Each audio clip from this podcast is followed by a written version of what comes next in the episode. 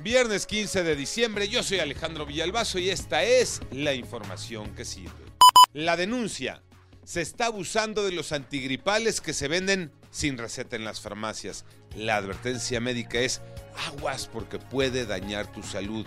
Y es que el consumir esos medicamentos lo que va a provocar es una resistencia a tratamientos. En otras palabras, lo que tomen para una gripa difícilmente hará efecto. Mónica Barrera. Hay antigripales que existen desde hace seis décadas y cada año se venden en promedio 13 millones de unidades de una sola marca. Lo ideal es que se adquiera un tratamiento bajo prescripción médica y tener adherencia al tratamiento. Por ejemplo, si está indicado para cinco días, no interrumpir al tercer día porque se genera resistencia. Cena especial de fin de año, ¿en dónde? Iñaki Manero. Gracias, Alex. Como si hubieran hecho una gracia, ¿eh?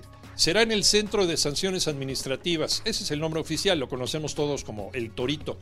Y en este lugar, la Nochebuena y el fin de año, se contempla que las personas que sean remitidas tengan un menú fifí, cochinita pibil, espagueti, alambre de res, hasta ponche. Nada mal para aquellos que los agarren con sus copas de más y no pasen la prueba de la alcoholemia. Es increíble que millones de mexicanos ni siquiera pueden tener algo cercano a esto que van a disfrutar aquellos que se emborracharon y pudieron poner su vida y la vida de los demás en riesgo.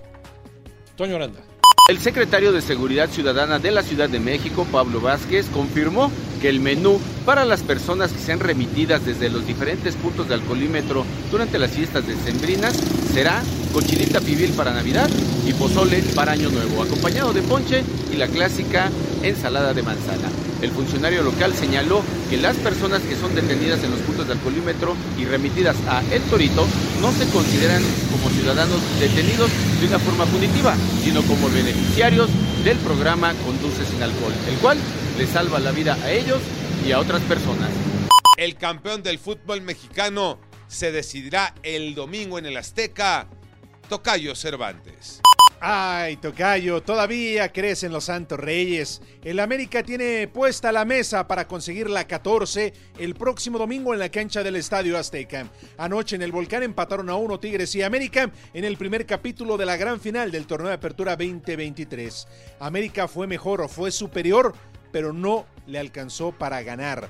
Muy distinta la historia el próximo domingo en la cancha del Estadio Azteca. Ahí veremos quién será el campeón. Y América, América está mucho más cerca que los Tigres. Yo soy Alejandro Villalbazo, nos escuchamos como todos los días de 6 a 10 de la mañana 88.9 y en digital a través de iHeartRadio. Pásenla bien, muy bien, donde quiera que estén.